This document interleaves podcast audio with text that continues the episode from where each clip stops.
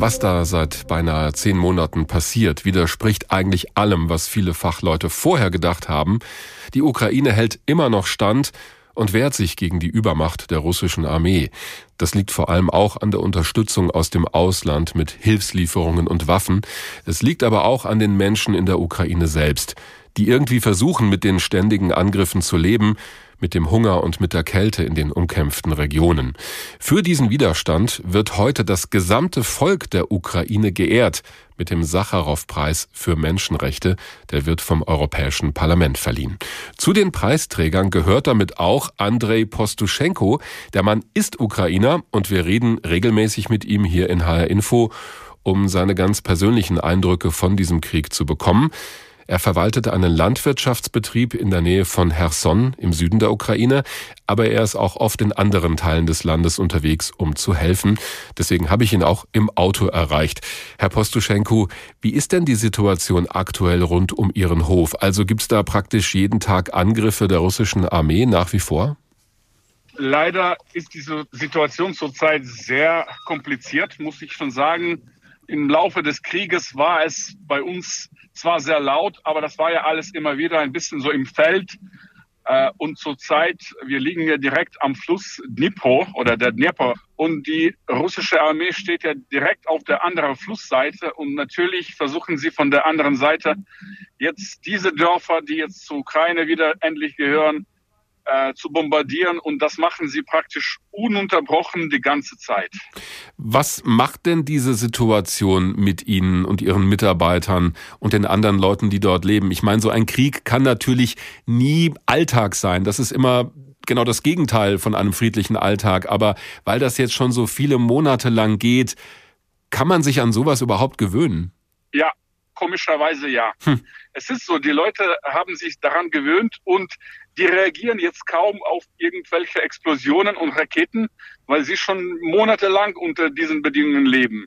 Und das äh, hat mich total gewundert. Ich war ja nur den ersten Monat des Krieges da und äh, jetzt war ich ja die ganze Zeit weg. Ich kann das jetzt nicht mehr ertragen. Also ich war die ganze Zeit unter Druck und habe auf jede Explosion reagiert. Und das war für mich echt äh, keine angenehme Zeit dort, vor allem die Nächte. Hm. Weil man schläft ja nur bis drei Uhr nachts und dann ab drei irgendwie konnte ich keine einzige Nacht äh, länger schlafen, weil die Explosionen immer alle drei, vier, fünf Minuten da sind und man kann da nicht mehr einschlafen. Sie sind trotzdem immer wieder auch an Ihrem Hof in der Nähe von Cherson. Können Sie verstehen, dass andere Menschen aus der Region fliehen und sagen, das geht nicht mehr? Das kann ich gut verstehen. Also ich, ich, ich kam jetzt raus und die erste Nacht konnte ich endlich schlafen. Hm ich will natürlich wieder zurück. Das ist eigentlich ein Bedürfnis, äh, wieder im Betrieb zu sein, wieder mit meinen Leuten zu sein. Aber es ist nicht einfach. Vor allem psychologisch ist es ja sehr kompliziert. Aber Sie selbst sagen, ich fahre da immer wieder hin. Also Sie denken nicht daran, das Land zum Beispiel dauerhaft zu verlassen. Nein, nein. Meine ganze Mannschaft, das sind ja über 70 Personen, die sind da, die haben ihre Arbeit bis jetzt gemacht und machen die Arbeit weiter. Deswegen kann ich einfach nicht sagen, ich bleibe und sitze irgendwo gemütlich in Deutschland die ganze Zeit, bis der Krieg zu Ende ist. Deswegen, ich muss äh, jetzt noch ein paar Dinge erledigen, auch in Deutschland. Und ich hoffe, im Januar wieder äh, in die Ukraine zu fahren und wieder in Betrieb zu sein. Sie unterstützen ja auch die ukrainische Armee, versorgen die Soldaten auf ihrem Hof mit Lebensmitteln zum Beispiel. Haben Sie nicht Angst, ja. dass Ihr Hof dadurch auch Ziel von russischen Angriffen werden kann? Ja, die Angst ist auch da, aber wissen Sie, so wie ich das jetzt gesehen habe und so wie ich das einschätzen kann, die schießen einfach auf alles, was da steht, was noch heil geblieben ist. Die haben einfach, äh, die machen das jetzt nicht mit irgendwelchen genauen Raketen, sondern einfach mit Haubitzen oder mit anderen Geräten. Deswegen, es kann überall passieren. Und natürlich auch mit unserem Hof kann auch alles passieren und mit dem Stall. Aber wir müssen damit leben und wir müssen auch die ukrainische Armee unterstützen. Was jetzt noch dazu kommt, ist natürlich die Situation, dass es eisig kalt ist. Der Winter ist auch in der Ukraine angekommen. Wie hat sich Ihr Alltag damit verändert? Ja, als ich nach Hause kam, da hatte ich plus zwei zu Hause.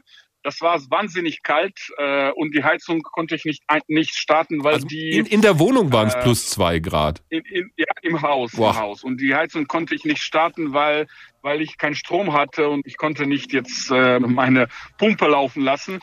Deswegen eine Nacht habe ich zwar da verbracht, ich wollte unbedingt in meinem Haus schlafen, weil es ja prinzipiell war, wieder zu Hause zu sein, also dieses Gefühl wieder zu kriegen hm. und auch zu gucken, was zu Hause noch geblieben ist, weil mein Haus neunmal untersucht wurde von der russischen Truppen.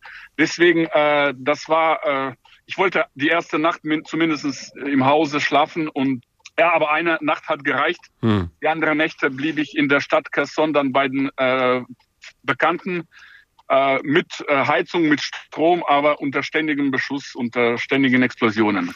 Jetzt wird vom EU-Parlament heute der gesamten Bevölkerung der Ukraine und damit ja auch Ihnen im übertragenen Sinne dieser Sacharow-Preis verliehen. Wie finden Sie das? Spielt das für Sie eine Rolle? Ja, natürlich. Also auf jeden Fall. Äh, ich als Ukrainer äh, fühle mich auch wohl mit dieser Gedanke. Das ist ja für mich auch sehr angenehm. Äh, ich, es ist gut, dass unser Volk also jetzt nicht nur die Soldaten auch, so auch normale Leute, dass die auch anerkannt werden in irgendeiner Form, weil alle, die in der Ukraine geblieben sind, alle, die kämpfen und alle, die auch leben oder weiterarbeiten, das sind auch alles, alles Helden für mich. Und äh, deswegen, ja, das braucht auch unser Volk. Parallel zusammen mit, mit Waffen brauchen wir auch so eine Anerkennung.